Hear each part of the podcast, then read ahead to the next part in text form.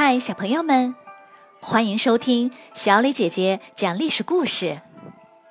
我们的故事全部来自专业正史，绝不细说。每周一、三、五，来跟我一起听一段故事，了解一段中国历史吧。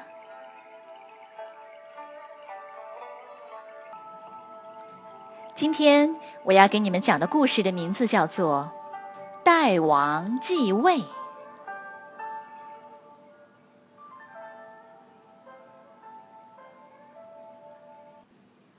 由于不满权力被削弱，在吕后死后，丞相陈平、太尉周勃等大臣联合诸侯王，发动了一场可怕的政变，将吕姓家族几乎完全消灭掉。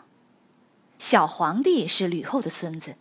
大臣们决定把小皇帝也杀掉，另立一个新皇帝。可是让谁来当新皇帝呢？毫无疑问，首先只能是刘家的人。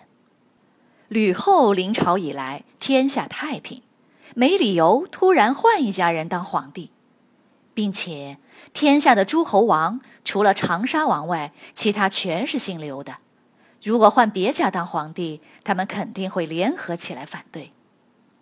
其次，新皇帝的势力不能太强，因为大臣们政变的目的本来就是要争权夺势的。第三，不能跟吕家关系太紧密，要防止以后给吕家翻案报仇。大臣们选来选去，最后看上了刘邦的四儿子，二十三岁的代王。他符合所有的条件，除了他的王后是吕家的女儿，但所有的诸侯王都这样，没有更好的选择了。于是陈平、周勃派人去请代王来当皇帝。代王又惊又喜，召集自己的大臣们商量。有个叫张武的大臣说：“这些人诡计多端，心狠手辣，什么坏事都能干出来。”他们刚刚血洗了京城，现在就叫你过去，小心有阴谋啊！建议你先观察观察再说吧。另一个叫宋昌的大臣反对说：“现在的天下也就只有你最适合当皇帝，我觉得应该是真的。当皇帝的机会千载难逢，可不能错过啊！”大王有些犹豫。派亲舅舅去京城亲自拜访了周勃，这才相信了。消息一确定，代王下狠心杀死了王后，然后只带了六名最亲信的官员，快马加鞭直奔长安。快到长安城时，他先派宋昌前去打探，见满朝官员都在城外迎接，代王这才放心的上前去。大臣们都向代王行礼，自称为臣。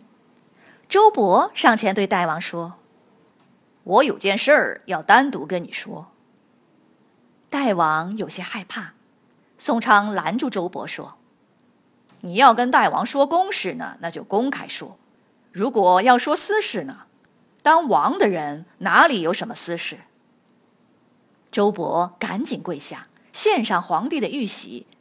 代王没有接，说：“这样的大事，请到我的代王府上去商量吧。”于是，所有王侯和高官都一起到了代王府，大家都跪在地上，请求代王继位为皇帝。代王面朝西让了三次，面朝南又让了两次，最后才同意。当天夜里。代王进入皇宫，马上任命宋昌掌管南军和北军，张武负责守卫宫殿，然后把宫殿里里外外仔细巡视了一遍。代王连夜发布了第一条命令：吕氏专权已经被消灭了，现在由我继位，大赦天下，放假五天，全国百姓一起庆祝吧。第二天，代王去祖庙里参拜祭祀刘邦，并任命周勃为右丞相，陈平为左丞相，归还吕氏夺取的齐国、楚国的土地。第三天，派人去接皇太后来，同时对所有参与政变的王侯大臣分别给予奖赏。代王当政后，首先废除了连坐法，因为按照这个法律，一人犯法后，他的父母、妻子、兄弟都要连带受罚。可是吕家和刘家的联姻非常多，总不能杀了吕家，还把刘家的人都牵连进去吧？这时，大臣们强烈要求马上立太子、立皇后，因为。已死的代王后是吕家的，他还有四个儿子呢。代王只好把这四个儿子全部杀掉，另立一个妻子窦氏为皇后，立窦氏的儿子为太子。也就是从这儿以后，提前立太子就成了一个规定。代王把带来的六名亲信全都封为九卿，这是仅次于丞相、太尉的高官。掌握大权。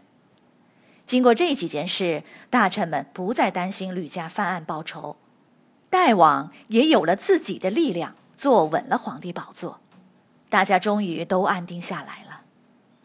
这位小心谨慎、左右权衡的代王，就是汉文帝。从此，在他的统治下，一段被称为“文景之治”的太平盛世。拉开了序幕。